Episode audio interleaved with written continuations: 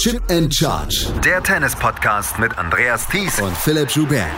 Auf meinsportpodcast.de. Elina Svitolinas Comeback dauert an und es ist ein bemerkenswertes Comeback. Sie trifft jetzt auf Arina Sabalenka im Viertelfinale. Wir haben auch noch zwei weitere Viertelfinalistinnen, unter anderem Anastasia Pavlyuchenkova, die eine ähnlich gute Geschichte abliefert wie Elina Svitolina. Novak Djokovic und Carlos Alcaraz haben heute nicht viel Schweiß verbraucht. Herzlich willkommen zu unserem nächsten Daily von Chip in Charge hier zu den French Open 2023. Mein Name ist Andreas Thies, natürlich wieder mit dabei, Philipp Schubert. Hallo Philipp. Hallo Andreas. Wir haben heute einen relativ abwechslungsreichen Tag erlebt, aber wir können sagen, der, der ganz große Bringer ist nicht dabei gewesen. Nö, aber ich meine, so ist es ja bei den meisten Grand Slam-Tagen. Also von, von den Grand Slams erinnert man sich natürlich an die tollen Matches und es gibt auch immer ein, zwei wirklich herausragende Tage, aber die allermeisten Tage verlaufen so wie der heutige Sonntag in Paris verlaufen ist. Der heutige Sonntag in Paris ist ähm, relativ straight verlaufen, aber wir haben gestern einen Tag erlebt, der relativ bemerkenswert war. Unter anderem auch, weil eine Spielerin zurückgezogen hat, weil sie gar nicht angetreten ist. Und das ist gestern ähm, Elena Rybakina gewesen. Sie hätte eigentlich zu ihrem Match um 11 Uhr morgens gegen Sarasori Bistormo antreten sollen, hat dann morgens auch noch trainiert, hat dann mal kurz vorher hat sie aus dem Turnier rausgezogen, weil sie eine äh, Erkrankung der Atemwege hatte. Sie hatte gesagt, sie hätte ein paar Tage Fieber gehabt, sie hätte sehr, sehr schlecht geschlafen, ähm, hätte Husten gehabt und sie hat es nochmal versucht zu trainieren, aber es wäre unvernünftig gewesen zu starten. Sarah Sorribes-Tormo ist im Achtelfinale und ähm, wird jetzt morgen auf Beatrice Haddad-Maia treffen. Und man muss es schon sagen, eine der Big Three, in Anführungsstrichen, ist jetzt raus. Und es hätte das Halbfinale gegen Iga Swiatek geben können. Das ist schon ein herber Verlust für dieses Turnier. Auf jeden Fall. Und ein Gedanke, der, der mir dann kam, also A, ist es natürlich eine sehr unglückliche Sache und B, wenn man dann jetzt zum Beispiel auf einen Rekord hier schaut, wie von Rafael Nadal, ist umso erstaunlicher, dass ihm irgendwie in 14, ne, 14 oder 15? 14 hat er gewonnen, ne? Ja. 14, 14 Mal, ja. Mhm. In 14 Ausgaben. Man kann sich mal verzählen da. 14 Ausgaben nie sowas passiert ist. Das, das ist einfach schon irgendwo auch ein, ein Zufall der Geschichte, dass, dass ihm das so gelungen ist, dass er hier immer am Ende doch in Topform war. Aber wir wollten natürlich nicht über Nadal sprechen. Nur fiel es mir in dem Zusammenhang nochmal auf. Und mit Rivakina ist, ist wirklich ja, äh, wirklich ein Fall von doof gelaufen, weil sie sah ja in den beiden Runden zuvor gut aus. Sie war ja anscheinend gar nicht so zufrieden mit ihren Leistungen, ich würde sagen, das waren, das waren gute Leistungen. Der Test hätte jetzt wahrscheinlich mit Soribus Tormo so richtig begonnen, weil das eben eine ist, die, die jede Spielerin auch eine, die, die so ein, naja, so ein gefährliches Angriffsspiel hat wie Rybakina, unglaublich unter Druck setzen kann durch ihre Defensivarbeit am Ende wäre sie natürlich trotzdem die Favoritin gewesen. Am Ende wäre sie die Favoritin gewesen, hier ins Halbfinale zu kommen. Ich glaube, jeder hätte gern das Duell gesehen gegen Schwiontek. Von daher ist doppelt bitter, aber das Gute ist, sie wird jetzt, denke ich, für die Rasensaison wieder fit sein und da dürfte sie, nach dem, was wir von ihr im letzten Jahr gesehen haben, natürlich die Favoritin auf den Wimbledon-Titel sein. Und sie hat keine Punkte in Wimbledon zu verteidigen, was ja auch eine relativ komfortable Geschichte ist für jemanden, die letztes Jahr ihren ersten Grand Slam gewonnen hat. Du kommst ja mit Erwartungen dann auch hin. Du wirst dann wahrscheinlich auch auf den größeren Courts gebucht, auch wenn es mit der Anerkennung für Rybakina letztes Jahr ein bisschen gedauert hat, bis sie dann auf die größeren Plätze gekommen ist. Ähm, sie wird jetzt Erwartungen haben, aber sie kann leichter daran gehen, weil sie nicht in irgendeiner Weise 2000 Punkte zu verteidigen hat. Ja, sie wird einen Center Court am zweiten Tag eröffnen. Genau. Also das, das steht ja schon fest und auch danach wird sie jetzt nicht, nicht weiter als Court 3 abrutschen. Äh, oder zwei wahrscheinlich sogar nur. Da, da kann man von ausgehen. Und spannend wird natürlich schon die Vorbereitung werden. Und ich mache mir um sie jetzt auch keine großen Sorgen. Also kann natürlich sein, dass sie am Ende den Wimbledon-Titel nicht gewinnt, aber ich glaube nicht unbedingt, dass sie an ihren Nerven scheitern wird. Also das hat sie uns jetzt in diesem Jahr noch nicht gezeigt. Da war sie konstant. Sie war nicht immer konstant die Beste. Deswegen hat sie auch Matches verloren. Aber insgesamt war ihre Leistung, finde ich, in diesem Jahr wirklich sehr gut und nehme auch an, dass sie das Gemüt hat, um so ein Wimbledon mit einer Titelverteidigung im Rücken durchaus erfolgreich bestreiten zu können. Sie ist ja relativ entspannt. Jedenfalls bringt sie das nach außen, dieses Gefühl. Und das kann ihr nur helfen auf dem Weg nach Wimbledon und die Vorbereitungsturniere, ähm, die ja durchaus interessant werden dürften eine, die Spielerin, die auch gesagt hat, dass sie überhaupt keine Probleme hat im Moment, weil sie keine Punkte zu verteidigen hat, das ist Elina Svitolina. Das hat sie heute nach ihrem Achtelfinale gegen Daria Kasatkina gesagt. Sie hatte vorher schon eine sehr gute Bilanz gegen Kasatkina, 6 zu 0. Jetzt steht diese Bilanz bei 7 zu 0. Svitolina hat hinterher wirklich gesagt, ich, ich fühle mich eigentlich wie damals, als ich 17 war, als ich auf die Tour gekommen bin. Ich hatte nichts zu verlieren, ich hatte keine Punkte zu verlieren und konnte frei drauf losspielen. Das ist jetzt auch so, sagt sie. Ich weiß nicht, ob man das ihr zu 100 Prozent glauben kann, weil sie ja auch schon ein bisschen auf einer Mission im Moment ist. Und Svitolina hat aber ihr bemerkenswertes Comeback fortgeführt. Gegen Daria Kasatkina hat sie mit 6 zu 4 und 7 zu 6 gewonnen. Und so ein bisschen hat ja die äh, wirkliche Konterspielerin in den letzten Jahren so ein kleines bisschen gefehlt, als Angelique Kerber nicht mehr dabei war, Svitolina war nicht mehr dabei, ähm, wo sie Mutter geworden ist. Sie ist jetzt wieder zurück und sie ist jetzt auf einem, ja, wahrscheinlich ihrem stärksten Untergrund zurück und ist in einer bemerkenswert guten Verfassung. 6 zu 4, 7 zu 6 hieß es am Ende. Es war zwischendurch ein bisschen wackelig, aber Svitolina hat dieses Match gewonnen und steht im Viertelfinale. Ist ein Ergebnis, womit ich vorher überhaupt nicht gerechnet hätte. Also jetzt mit dem spezifischen Sieg oder mit dem Insgesamt, mit dem Viertelfinale. Okay. Ja. Ähm, ja, es war vor allem auch eine super enge Geschichte. Also am Ende sind hier nur vier Punkte zwischen den beiden. Das ist für einen Zweisatz-Match jetzt ein relativ kleiner Unterschied. Häufig werden so Zweisatz-Matches so mit acht bis 14 Punkten gewonnen. Und es war ja auch so eine enge Geschichte. Und es war ein ein interessantes Match, würde ich sagen. Einfach weil sich doch viel entwickelt hat. Es gab sehr viele lange Ballwechsel. Also ein Drittel der Ballwechsel war mindestens neun Punkte lang. Das sieht man selbst auf Sand jetzt gar nicht so häufig. Es war ein finde ich, ein Spiel der Nuancen. Ähm, Svitolina hat natürlich, muss man sagen, den besseren Aufschlag. Spannenderweise hat aber Kasatkina hinter ihrem zweiten Aufschlag mehr Punkte gewonnen. Hätte man jetzt auch nicht gedacht, nachdem der zweite Aufschlag ja wirklich anscheinend wieder so langsam war, mhm. dass äh, hier die, ähm, na wie heißen die, diese Geschwindigkeit. Die Geschwindigkeitsmessung zwischendurch ausgefallen ist, ja. Und trotzdem hat Kasatkina, mhm. ja, trotzdem hat Kasatkina da mehr Punkte hinter gewonnen. Aber Svitolina hat mehr Möglichkeiten in den kurzen Ballwechseln. Ähm, einfach weil sie eine, eine Vorhand hat, die flacher ist, die schneller auf den Winner gehen kann, weil ihr Aufschlag leicht besser ist.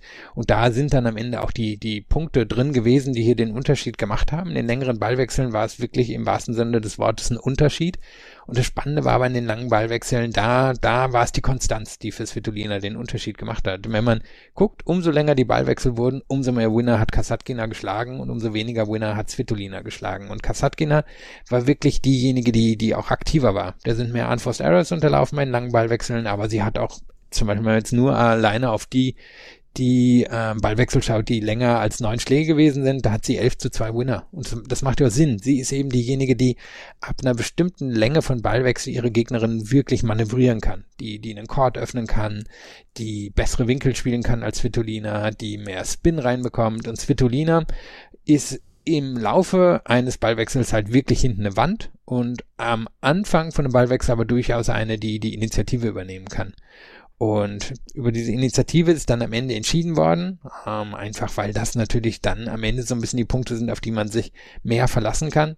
Aber Kasatkin aber eben wirklich nicht chancenlos. Und wäre das hier in den dritten Satz gegangen, später in den dritten, dann denke ich, dass Kasatkin da wirklich eine gute Chance gehabt hätte, das zu gewinnen, auch weil bei Svitolinas, muss man sagen, die Nerven doch ein bisschen am Wackeln waren jetzt Ende des zweiten Satzes. Ich hatte immer das Gefühl, dass Fitolina zu viel mit dem zweiten Aufschlag von Kasatkina machen wollte, dass sie immer sofort auf den Punkt draufgehen wollte und das dann immer ähm, schiefgegangen ist und deswegen Kasatkina dann auch mehr Punkte gemacht hat und durchaus mehr Punkte, als man vielleicht äh, vermutet hat.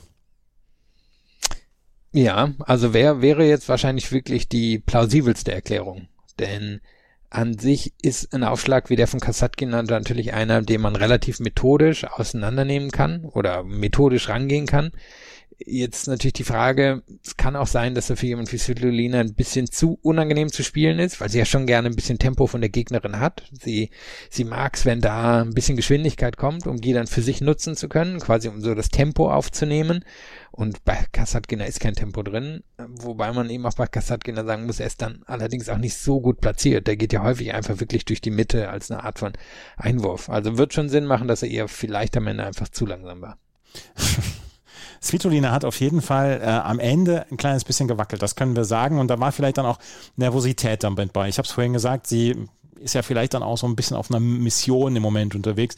Sie möchte es allen zeigen und sie möchte dann ja auch selber sportlich, nicht nur was politisch am Rande ist, sie möchte, glaube ich, auch sportlich dann auch, auch nochmal reüssieren.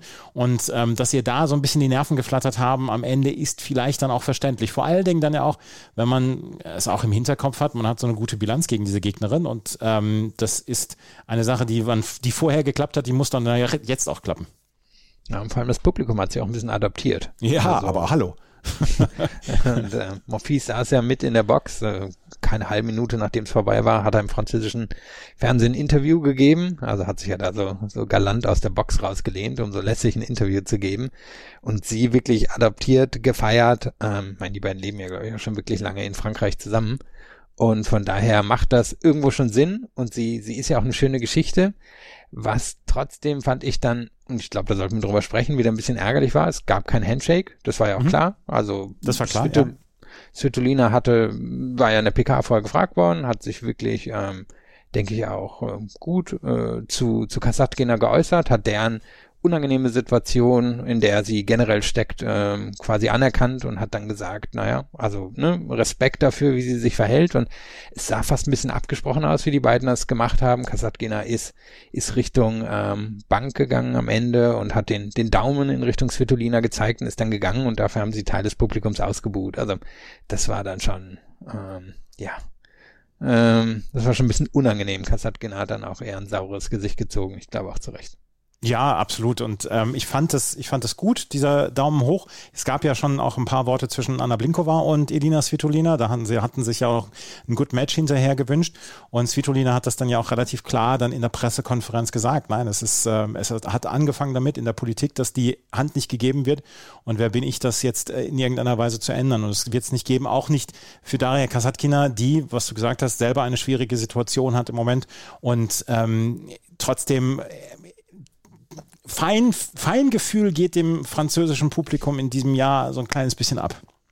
Ja, kann man so festhalten. Ja. Elina Svitolina steht auf jeden Fall im Viertelfinale dieser French Open und sie ist eine von zweien, die per Protected Ranking hier reingekommen sind. Die andere ist Anastasia Pavlyuchenkova. Dass die auf Sand wirklich gut spielen kann, das hat sie mit ihrem Finaleinzug bewiesen vor ein paar Jahren. Dass die aber jetzt hier so durchzieht gegen schwierige Gegnerinnen, die gegen ähm, Anastasia, äh, Entschuldigung, gegen Ludmila Samsonova gewonnen hat, gegen Anastasia Potapova und jetzt dann auch gegen Elise Mertens, wo Mertens ein Dreiviertelsätze lang aussah wie die bessere Spielerin. Das ist wirklich stark. Und da sage ich auch Hut ab. Damit habe ich überhaupt nicht gerechnet, dass sie so stark wieder zurückkommt. 3 zu 6, 7 zu 6, 6 zu 3 gegen Elise Mertens, die sich mal wieder über eine verpasste Chance wird ärgern müssen. Ja, und zwar halt so ein bisschen typisches Matchup für sie. Und am Ende, wenn sie übers Netz guckt, dann wird sie sich wahrscheinlich wünschen, so ein bisschen die Spielerin zu sein, die Pavlyuchenkova ist.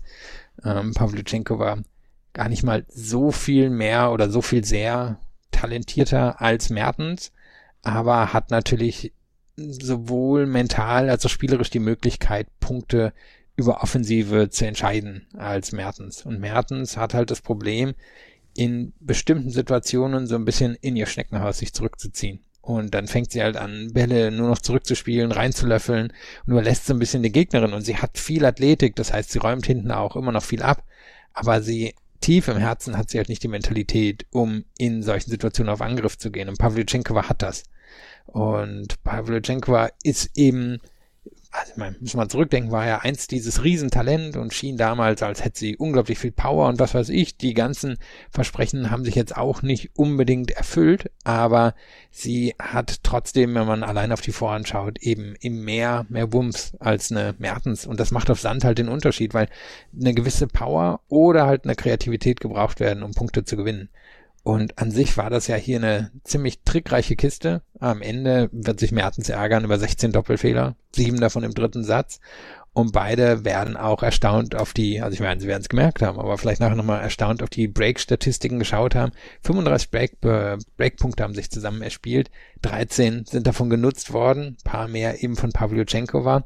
Und die entscheidende Situation, die war ja im zweiten Satz, da lag sie schon mit 3-6, 1-3 hinten und dann wahrscheinlich die, die, wenn, wenn Leute bisher nur ein paar Highlights davon gesehen haben, das Highlight sie gesehen haben werden, ist Pavlyuchenkova, die ähm, sich abdreht, weil sie denkt, dass ein hoher Ball von ähm, Mertens ins Ausgeht und der landet noch direkt hinter ihrem Rücken im Court drin. Und danach beginnt aber so eine Art von Aufholjagd von Pavlyuchenkova. Und die beginnt halt wirklich über ihre bessere Vorhand, über die mehr Power, die sie hat als Mertens.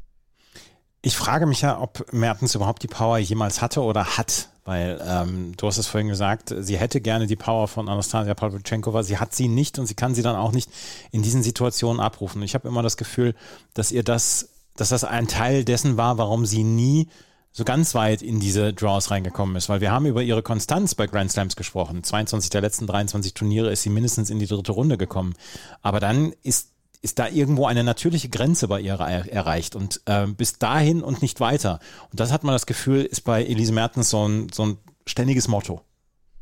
Ja, also ich meine, solche, solche Marker brauchst du ja auch im Sport. Also jemand, der, der so eine gewisse Grenze ähm, symbolisiert. Und das tut sie, einfach weil sie, mh, mm, sie hat halt ein athletisches Talent, jetzt kein Ausnahmetalent, sie ist jetzt nicht Sloan Stevens, aber sie hat ein athletisches Talent, sie hat technisch gute Schläge, aber eben keine, mit denen sie konstant Winner schlagen kann. Sie hat immer mal wieder das probiert, ähm, da auch leichte Umstellungen zu machen, aber das hat am Ende nicht geklappt. Ähm, sie, sie hat dann, glaube ich, nicht die, ja, vielleicht nicht die Zähigkeit, nicht die Fähigkeit, sowas langfristig durchzuhalten, sei es über Matches oder Turniere. Es gibt immer wieder Ausnahmen. Sie hatte ja mal Miss Doha oder Dubai gewesen sein, einen, einen wirklich guten Turniersieg gehabt, wo es so aussah, als wenn sie wirklich so ein, so ein Top-Ten-Niveau halten könnte.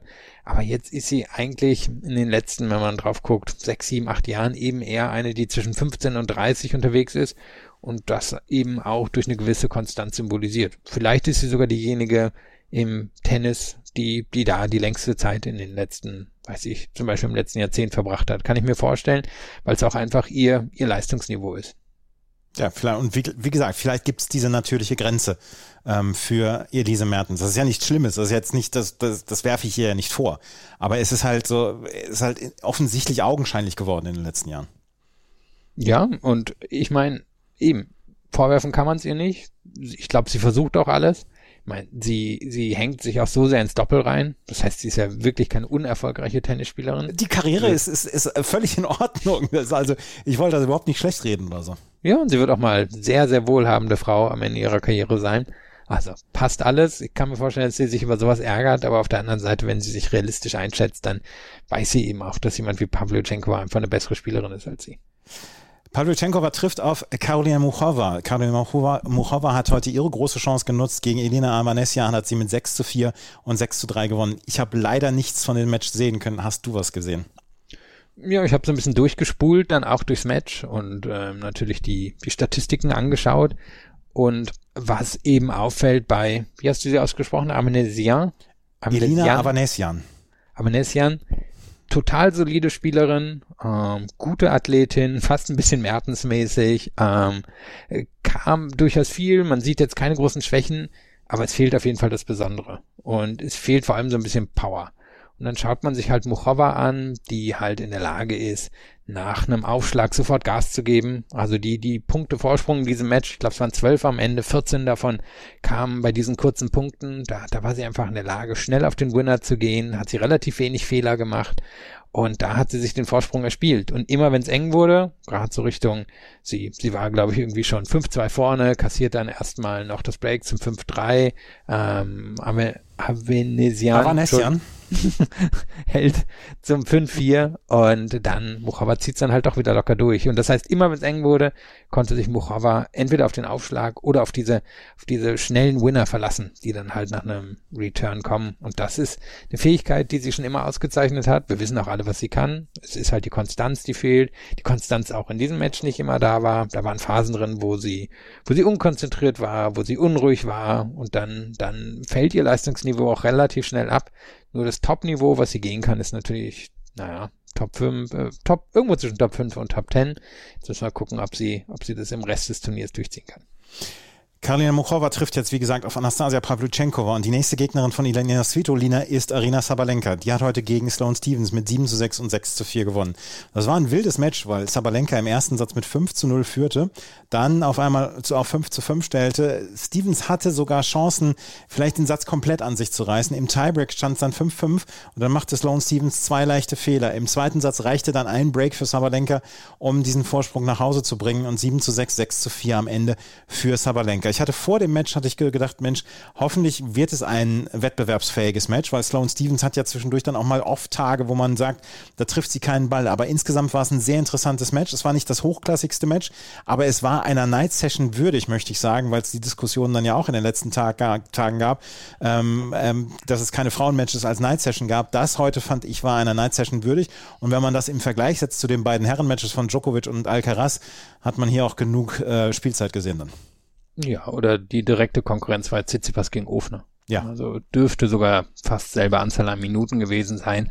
Ziemliche Schau von Tsitsipas, aber Ofner dann chancenlos. Das war hier in dem Match nicht so. Du hast beschrieben, superschneller Start von Sabalenka. Da wirkte Stevens auch erstaunlich nervös für mich. Sabalenka hat da wirklich ähm, ihre enorme Power gezeigt, ist auch, auch super konzentriert gewesen und dann hat sich Stevens so, so reingearbeitet in das Match. Und dann haben wir gesehen, was Stevens auszeichnet, diese unglaubliche Solidität auf der Rückhandseite, eine Vorhand, die sie sehr variabel einsetzen kann, wenn sie in Topform ist. Natürlich ihre Fähigkeit, sich zu bewegen, den Chord ganz breit abzudecken. Also Sabalenka hat viel über Winkel probiert. Manchmal ist Stevens das nicht gelungen, aber meistens eben schon. Und dann hat sie sich reingefuchst und dann war es eine, eine enge Geschichte. Ähm, da hätte Sabalenka den ersten Satz durchaus einige Male für sich entscheiden können, aber sie hat es dann in den Tiebreak geschafft. Da war Stevens eigentlich die leicht bessere.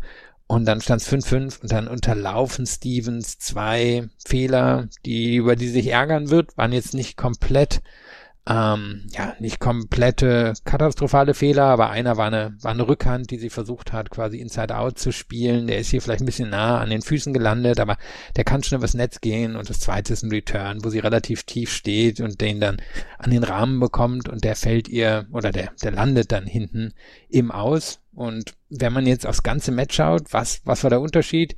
Die längeren Punkte war wirklich ein ziemliches Unter Unentschieden. Die kurzen Punkte gingen mit einem, glaube ich, sieben Punkte Vorsprung an Sabalenka. Und dann fallen hier zwei Zahlen auf. Sabalenka hatte halt 14 Winner und Stevens nur einen. Der Aufschlag von Stevens ist zu harmlos. Das wissen wir auch. Äh, sie hatten einen sehr guten Rückschlag, aber der Aufschlag von Sabalenka ist gut genug, dass sie da jetzt nicht unbedingt sofort auf den Punkt gehen kann. Stevens musste also in die längeren Ballwechsel rein und Sabalenka da eben ganz klar, ganz klaren Power und ähm, ja, Powervorteil, aber auch ein bei, beim akkuraten Spiel.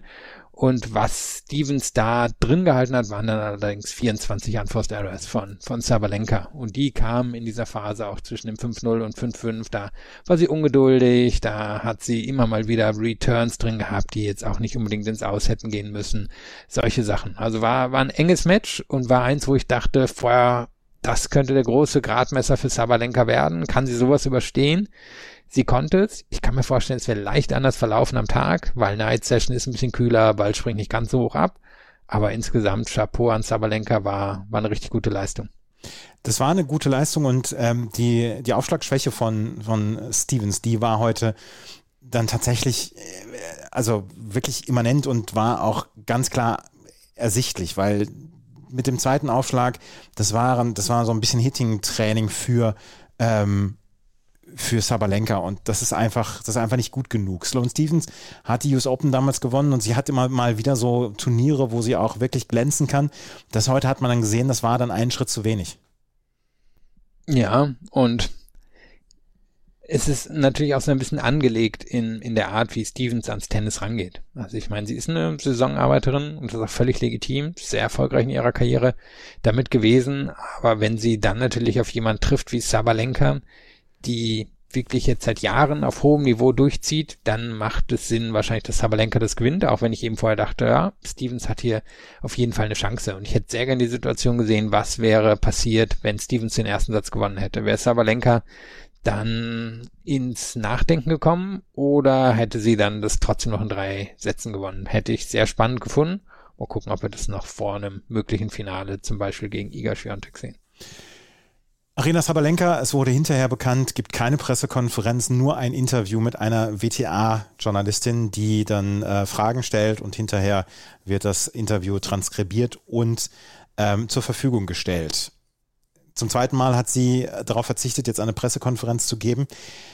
Ich möchte eine Geschichte erzählen, als wir beim ähm, Billie Jean King Cup waren. Ähm, da gab es gerade diese Geschichte rund um Dirk Hordoff, dass die Vorwürfe gegen ihn ähm, hochgekommen sind. Und da gab es die Pressekonferenzen und da wurde in jeder Pressekonferenz von der Pressesprecherin vom DTB wurde gesagt, Leute, wenn ihr Fragen habt zu dem Fall Dirk Hordoff, schickt sie an uns und wir beantworten sie. Hier bitte keine Fragen. Und dann wurde sich auch dran gehalten und keine Fragen gestellt, weil zu dem Zeitpunkt ähm, war das Thema relativ bekannt und wir haben uns dran gehalten und die Journalisten haben sich dran gehalten.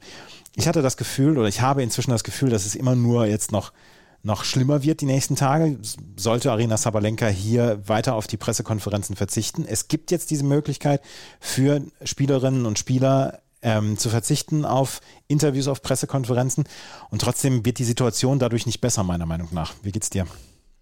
Nö, besser wird sie nicht. Ähm, ist ja wirklich eine komplexe Geschichte, wenn man mal drauf schaut. Also das Ganze ist eine Folge von der ähm, ja dieser Geschichte um Naomi Osaka vor, mhm. waren es jetzt drei Zwei Jahren? Zwei.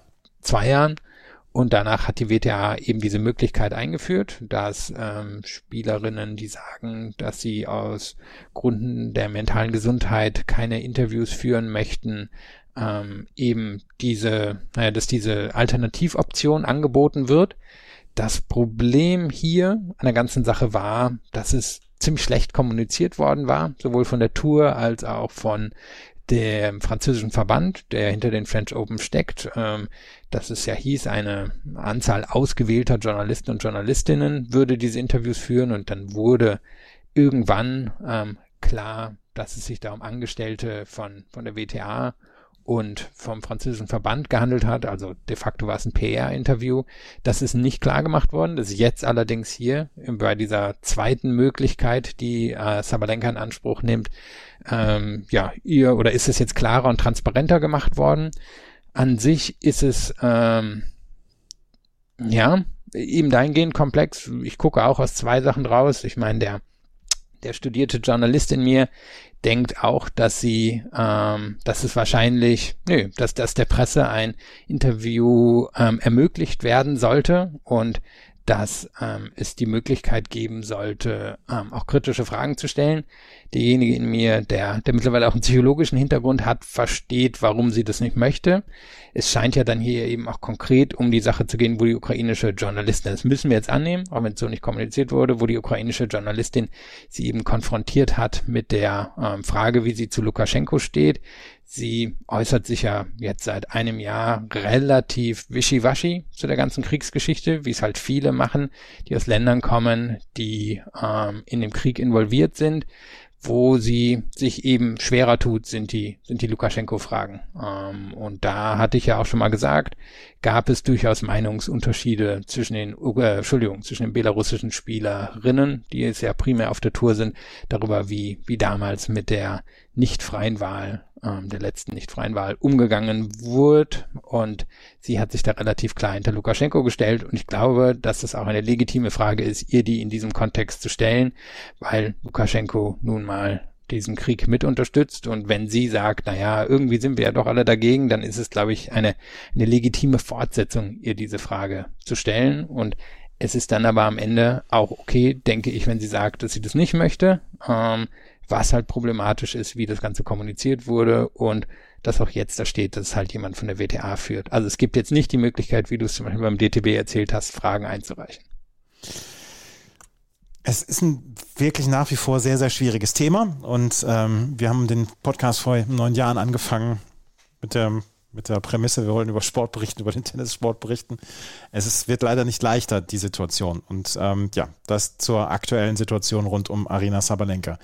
Die Viertelfinals der unteren Hälfte bei den Frauen stehen jetzt fest. Wir müssen allerdings noch über eine Situation sprechen aus dem Frauendoppel, die wir heute erlebt haben. Marie Buskova und Sarah Sorribes-Tormo trafen in der dritten Runde auf Mio Kato und ähm, Alia Sugiadi. Es stand 7 zu 6 und 1 zu 3 aus der Sicht von Buskova und Sorribes Tormo. Dann hatte Mio Kato sich über einen Ball aufgeregt oder beziehungsweise über einen Punktverlust aufgeregt und äh, ein bisschen geärgert. Mio Kato, wer sie kennt, 1,56 groß, keine Spielerin, die wirklich zu Jähzorn neigt. Und sie hat dann, um einen Ball nochmal zu, ja, zu simulieren, hat sie den Ball rüber gespielt auf die andere Seite. Dieser Ball hat allerdings eine relativ hohe Geschwindigkeit angenommen, äh, relativ hohe Geschwindigkeit. Also sie hat Geschwindigkeit angenommen und hat ein Ballkind am Rücken getroffen, an der Schulter. Und ähm, dafür sollte Miokato eine Verwarnung bekommen. Marie Buskova und Sarah Soribus Thomas sind aber zum Schiedsrichter gegangen und haben dann gesagt, hier, das müsste doch eine Disqualifikation sein. Schau an, das Mädchen, das Ballmädchen weint. Das Ballmädchen wahrscheinlich aus Schreck ähm, hat angefangen zu weinen. Und ähm, dann gab es längere Diskussionen und dann wurde Miyukato und wurden Miyukato und äh, Sugiadi auch ähm, ja, defaulted, mussten aufgeben. Es war eine ähnliche Situation wie damals bei den US Open mit ähm, Novak Djokovic. Ich habe mir die Situation angeguckt und war nicht in der Lage, daraus ähm, Zorn abzuleiten. Und auch meiner Meinung nach war es eine sehr unglückliche Geschichte. Ich kann die Regel verstehen. Miyukato ist für diesen Wettbewerb gesperrt worden. Sie wird wahrscheinlich nicht fürs Mix gesperrt, weil sie dort mit Tim Pütz zusammen im Viertelfinale steht. Wie hast du die Situation empfunden? Weil ich empfand die Strafe erstmal eine Verwarnung, empfand ich als gerechtfertigt.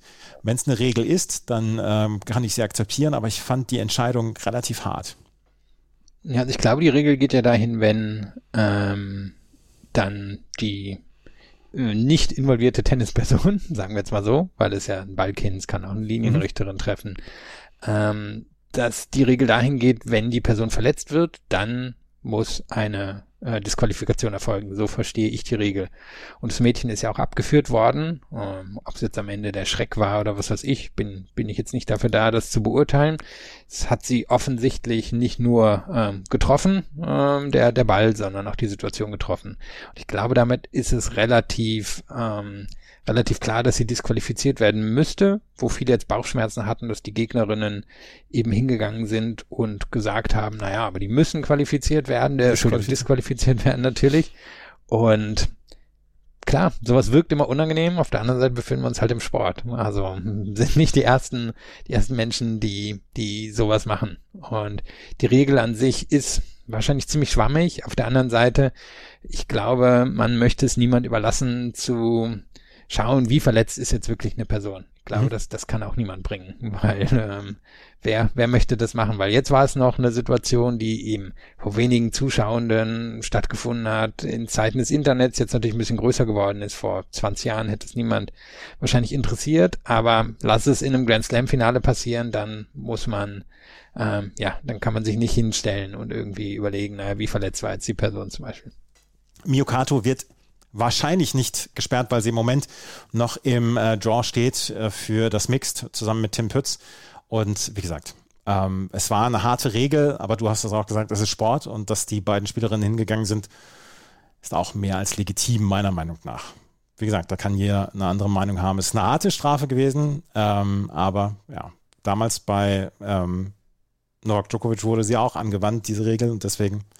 Und Tim Henman auch. Tim Henman, ja. Wimbledon. War jetzt ja anscheinend derselbe Supervisor sogar, der damals bei Tim Henman auch auf den Court gekommen ist. Ach, es war damals auch die gleiche Super, der gleiche Supervisor, der zweimal Serena Williams äh, äh, vom Turnier verbannt hat. Naja, das waren die Frauen. Wenn wir uns gleich wieder hören, dann sprechen wir über die Männer. Da haben wir nicht ganz so viel zu besprechen. Wir sind schon sehr weit in diesem Podcast, aber darüber sprechen wir gleich. Hier bei Chip in Charge, dem Tennis Talk, den ihr überall hören könnt, wo es Podcasts gibt. Schatz, ich bin neu verliebt. Was? Da drüben. Das ist er. Aber das ist ein Auto. Ja, eben. Mit ihm habe ich alles richtig gemacht. Wunschauto einfach kaufen, verkaufen oder leasen. Bei Autoscout24. Alles richtig gemacht. Wie baut man eine harmonische Beziehung zu seinem Hund auf? Puh, gar nicht so leicht. Und deshalb frage ich nach, wie es anderen Hundeeltern gelingt, beziehungsweise wie die daran arbeiten. Bei Iswas Dog reden wir dann drüber. Alle 14 Tage neu mit mir, Malte Asmus und unserer Expertin für eine harmonische Mensch-Hund-Beziehung, Melanie Lippisch. Iswas Dog mit Malte Asmus. Überall, wo es Podcasts gibt. Wir haben vier Viertelfinalisten bei den Männern und es wird so langsam, äh, ja, spitzt es sich alles zu auf das Duell Alcaraz gegen Djokovic, aber da hat vielleicht Stefanos Tsitsipas noch was dagegen, Karen Ratschanov auf jeden Fall.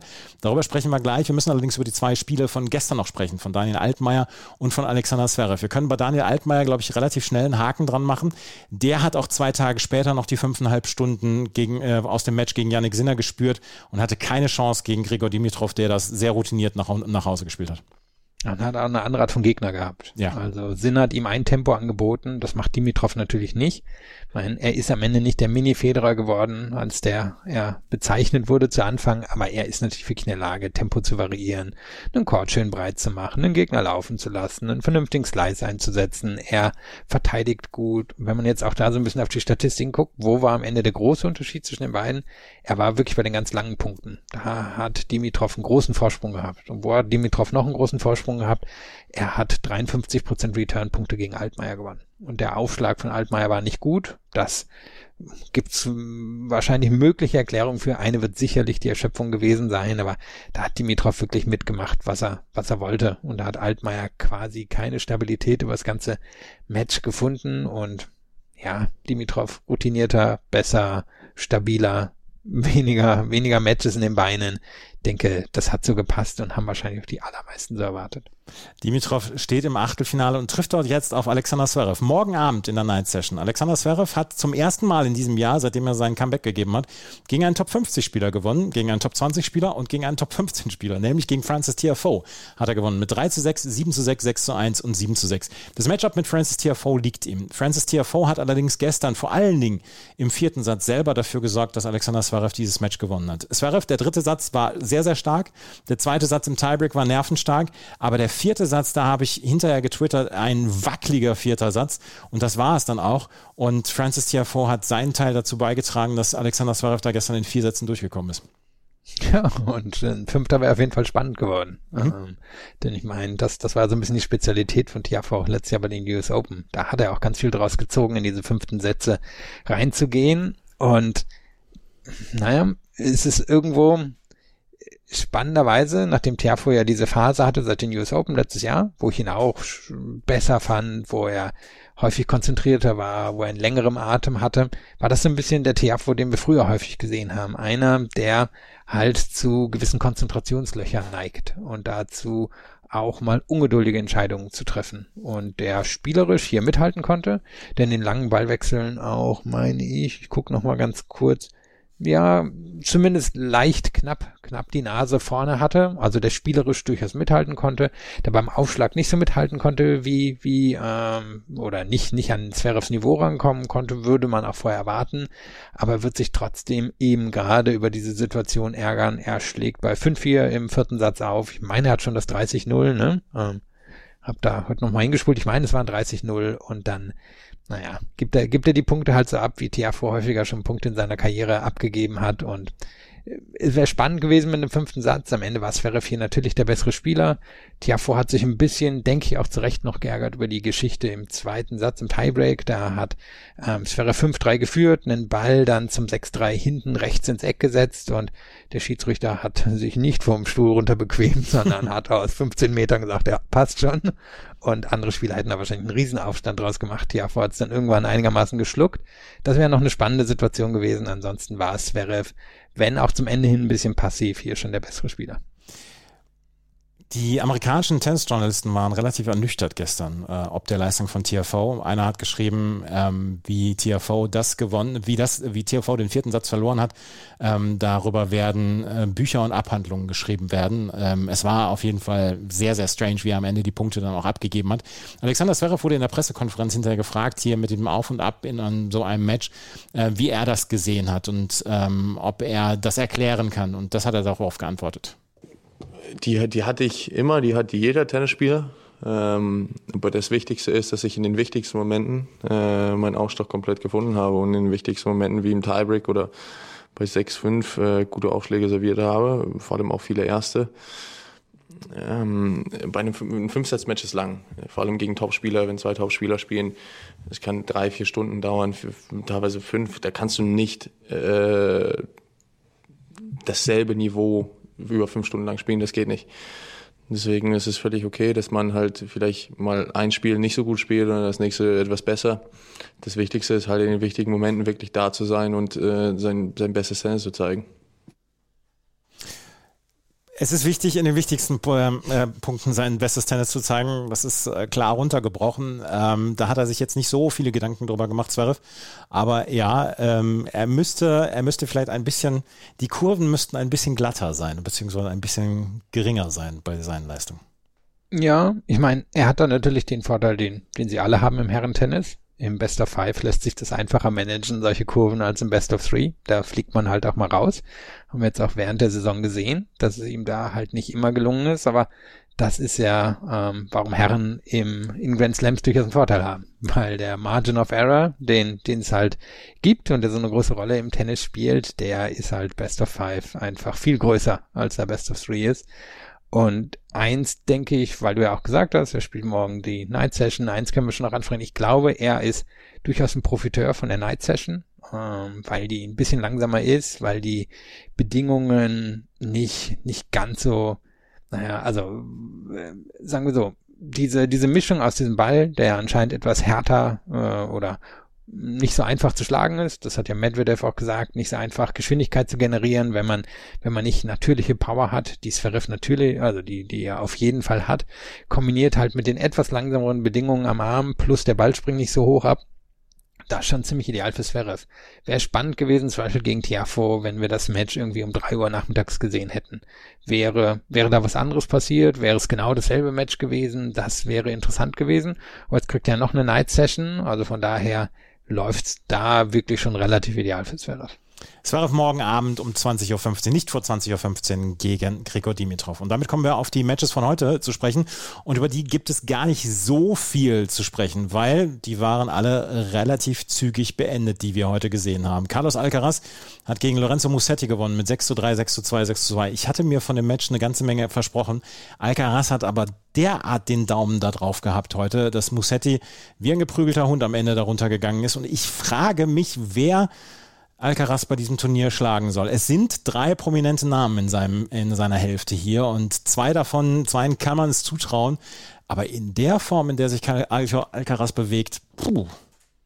Ja, also Djokovic kann ihn wahrscheinlich schon schlagen. Werden wir dann drüber reden, wenn es zu dem Match kommt. Ich meine, das Erstaunliche war hier wirklich diese Winner-Parade, die er abgezogen hat. Also Musetti hatte durchaus ein paar Chancen in den längeren Ballwechseln. Da hat er wahrscheinlich auch drauf gesetzt, dass das zu mehr längeren Ballwechseln kommt. Da hat Musetti eine relativ unwiderstehliche Art, solche Ballwechsel aufzubauen und dann ähm, sich für so in, in Positionen zu manövrieren, wo er so Punkte zu Ende bringen kann. Was Musetti nicht hat, ist diese, diese super schnelle, easy Power, die Alcaraz halt auspackt. Der hat einen riesen Vorsprung bei den kurzen Punkten gehabt. Wenn man nur bis vier, also nur bis vier Bälle innerhalb von Ballwechsel geht, hat er 21 zu 4 Winner geschlagen. Also, das ist halt was, was Alcaraz kann, aber er kann halt auch die, die Musetti-Schule, die langen Ballwechsel, schön aus der Abwehr, Sachen aufbauen, Gegner ausgucken. Er kann halt alles ist. Und das ist ja das Erstaunliche an Alcaraz. Er, er kann das Federer-Tennis, aber er kann auch das Djokovic-Tennis, er kann auch das Nadal-Tennis. Heißt nicht, dass er jetzt so gut ist wie alle drei zusammen, aber er hat sich von allen dreien was Erstaunliches abgeguckt und ich würde zustimmen, dass er hier der Favorit im Moment auf die French Open ist, aber er hat in Form von Djokovic natürlich schon eine große Hürde, weil wie viel Matches bester Five hat Djokovic in den letzten Jahren verloren? Viele sind es nicht. Viele sind es nicht, nee. Carlos Alcaraz aber hat hier Lorenzo Musetti die Ohren lang gezogen. Ich hatte letztes Jahr das Finale in Hamburg noch in Erinnerungen. Da hat Musetti so stark gespielt und ähm, Carlos Alcaraz hat heute überhaupt keinen Zweifel aufkommen lassen. Er trifft jetzt in äh, seinem Viertelfinale auf Stefanos Tsitsipas. Der hatte nur, also wenn man es hochrechnet, nur im ersten Satz Probleme gegen Sebastian Ofner. Ofner vielleicht auch ein bisschen müde von seinem ähm, Husarenritt gegen Fabio Fornini in der letzten Runde. Stefanos Tsitsipas am Ende aber 7 zu 5, 6 zu 3, 6 zu 0. Ich möchte als einzigen Kritikpunkt für Tsitsipas Match so den Anfang des Matches herausheben, weil da hatte er so ein paar Rahmentreffer. Da war er auch noch nicht so richtig mit seiner einigen Rückhand am Start, aber das wurde mit der Zeit immer besser und der dritte Satz war wirklich stark und das war auch dann ja so ein bisschen so ein Zeichen an die Leute, die sagen, ja, Tsitsipas ist jetzt gehört jetzt auch schon zu einer Lost Generation. Ja, ich meine, es hat ein bisschen an Federer erinnert, wie Federer mhm. halt viele Matches in Grand Slams gespielt hat. Ein bisschen langsamer reingekommen und dann mit der Zeit immer mehr aufgedreht. War ja ein Klassiker von Federer, irgendwie so einen dritten Satz 6-0, 6-1 zu gewinnen. Ähm, so, so hat er ja viele Grand Slam Matches gestaltet und Tsitsipas ist ja in einer gewissen Weise das ähnlichste, was wir im Herrentennis an Federer zumindest auf dem Niveau haben. Und wenn Tsitsipas warm läuft und er einen Gegner bekommt, der ihn eben auf der Rückhand nicht festnageln kann, was Ofner heute in der Form nicht konnte, dann kann Tsitsipas halt wirklich dominieren. Und das war, war eine ziemliche Show im dritten Satz. Du hast schon gesagt, ein eher langsamer Start, gehört aber, Entschuldigung, gehört aber bei ihm häufiger dazu. Nur der dritte war, war enorm. Und es war gar nicht mal so, so ein reines, ich schieß dich vom Court, sondern wirklich ein, ich bin, oder ich kann jeden Ballwechsel hier komplett souverän führen und bin derjenige, der weiß, wie er auf verschiedenste Arten und Weisen diese Ballwechsel für sich entscheiden kann. Und von daher sehr glatte, sehr runde Leistung. Jetzt kommt natürlich für ihn jemand, der den auf der Rückhand sehr testen wird. Die Rückhand, um die mache ich mir bei Tsitsipas auch ein kleines bisschen Sorgen jetzt in diesem Match gegen Carlos Alcaraz. Wir werden es erleben. Ich freue mich auf das Match. Ich habe aber ein bisschen die Befürchtung, dass Tsitsipas dort unter die Räder kommen wird. Aber er hat in den letzten Jahren bewiesen, dass er zu den besten Sandplatzspielern der Welt gehört.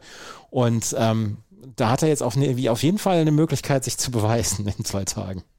Ja, ich meine, wenn wir äh, Nadal rausnehmen, ist er wahrscheinlich die Nummer drei. Er hat halt das Pech, dass er im Viertel gelandet ist mit Alcaraz. Also ja. wahrscheinlich ist es Moment Alcaraz, Djokovic, Tsitsipas.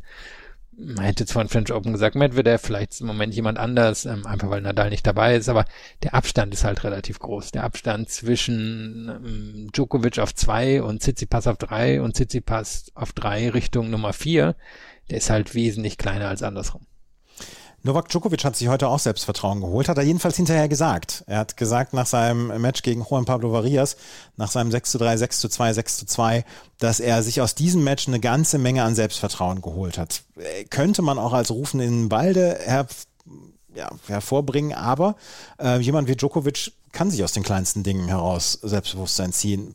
Juan Pablo Varias überfordert mit der Situation, vielleicht auch müde nach seinen Fünfsatz-Matches, die er hier durch die Bank hatte, hatte überhaupt keine Chance. Naja, und vor allem für Djokovic war es eine andere Art von Match und ich glaube, das hat er gebraucht. Gegen Davidovic Fokina war Abwehrschlacht, hier war absolut Offensivtennis. Also ich meine, am Ende kriegt er 80 Prozent erste Aufschläge rein, hat einen Haufen Winner. Ähm, Varias ist ein guter Abwehrspieler, der jetzt nicht so, so die Waffe hat, aber Djokovic glaube ich fast mit der Intention rein, heute probiere ich mal alles aus, was ich offensiv kann. Denn ich werde Offensivtennis in den nächsten Runden brauchen und zack, ruft halt Offensivtennis ab und macht das halt völlig souverän, haut wirklich ähm, in den kurzen, in den mittleren, in den langen Ballwechseln Winner. Also war eine enorm beeindruckende Leistung. Das, was man von ihm erwarten würde aber kann man trotzdem ja nochmal rausstreichen, kommt jetzt nicht mit der besten Form zu dem French Open, unter Umständen angeschlagen und trotzdem so souverän in einem Achtelfinale. Viertelfinale sogar.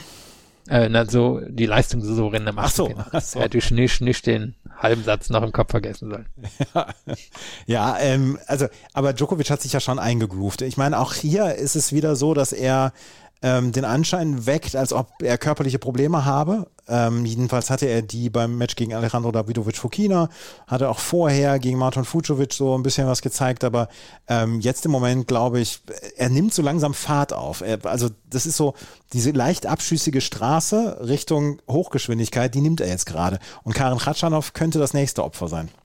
Ja, ich meine, er timet das ja auch perfekt. Das mhm. ist ja auch das, was er weiß. Und daher können wir davon ausgehen, dass er gegen Alcaraz seine beste Leistung wahrscheinlich in diesem Jahr bringen wird. Ob die dann reicht, müssen wir gucken. Also schauen wir, ob es zu dem Match kommt, aber vermutlich schon. Und ich denke, wir können davon ausgehen, er wird er seine beste Leistung bringen. Und wenn die nicht reicht, reicht die nicht. Dann geht er halt mit guter Form nach Wimbledon. Wenn die reicht, dann ist er der 23 ganz nah. Karen Ratschanow ist sein nächster Gegner. Karen Ratschanow hat heute in vier Sätzen gegen Lorenzo Sonego gewonnen. Und Lorenzo Sonego wird sich wahrscheinlich denken, hm, hier habe ich eine Chance verpasst. 1 zu 6, 6 zu 4, 7 zu 6 und 6 zu 1. Und der dritte Satz, der Tiebreak, der 9, das 9 zu 7, das hat Sonego so ein bisschen das Genick gebrochen, weil dahinter im vierten Satz konnte er nichts mehr zusetzen. Und Ratschanow steht mal wieder im Viertelfinale. Das ist ein derart solider Spieler geworden, Karen Ratschanow. Das ist schon wirklich beeindruckend ja, das ist konditionell super aufgestellt, ein super zäher Spieler, hat wenig Ausschläge nach oben, unten. Wenn man sich jetzt Sonego anguckt, der, der ist das nicht nur im Spiel so, sondern der, der hatte eben auch krass diese Ausschläge. Irgendwie als ich da irgendwie danach auch so ein bisschen über, über die Statistiken schaute, irgendwie er hat von 0 oder 1 bis 4 Schlägen hat er 24 Winner drin, davon kam der Großteil beim dritten Schlag. Bei den anderen kam dann gar nicht so viel, aber das kann er irgendwie perfekt. Und dann hat er aber in anderen Kategorien fällt er komplett irgendwie bei einem Schlag ab. Man kann ja wirklich nachvollziehen, was passiert quasi vom, vom ersten bis zum zehnten Schlag. Bei manchen fällt er komplett ab bei manchen ist er absolute Weltspitze. Und das, das symbolisiert ja das ganze Spiel von ihm. Manches an dem, was er tut, ist absolute Weltspitze und manches ist halt, ja, nicht so gut. das hast du diplomatisch ausgedrückt. Karan Ratschanow hat seine Schwächen, aber wie gesagt, er ist ein unglaublich solider Spieler geworden, was so, äh, was so diese Turniere, die großen Turniere angeht. Und er muss dann halt auch einfach erstmal besiegt werden. Ich gehe nicht davon aus, dass er eine große Chance gegen Novak Djokovic haben wird, aber auch das Spiel muss erstmal gespielt werden. Ja, ich meine, er, er wird auf der Rückhand Gegenwehr leisten, er kann viel in der Abwehr machen, wenn er einen idealen Aufschlagstag erwischt, hat er wahrscheinlich eine Chance, aber ja, was sind's, 10%, 15% höher ist das wahrscheinlich nicht. Gerade noch ein kleiner Blick aufs Doppel, weil dort stehen sowohl Kevin Krawitz und Tim Pütz im Viertelfinale, die haben heute gegen Dumbia und Rebul aus Frankreich mit 6 zu 4, 7 zu 6 gewonnen, als auch Andreas Mies zusammen mit Martin Mittelkoop. Die beiden haben nämlich heute etwas überraschend klar gegen Lloyd Glaspool und Harry Heliovara mit 6 zu 4 und 6 zu 2 gewonnen, treffen jetzt auf Arevalo Roger, ähm, Krawitz-Pütz treffen auf Dodi Krajicek.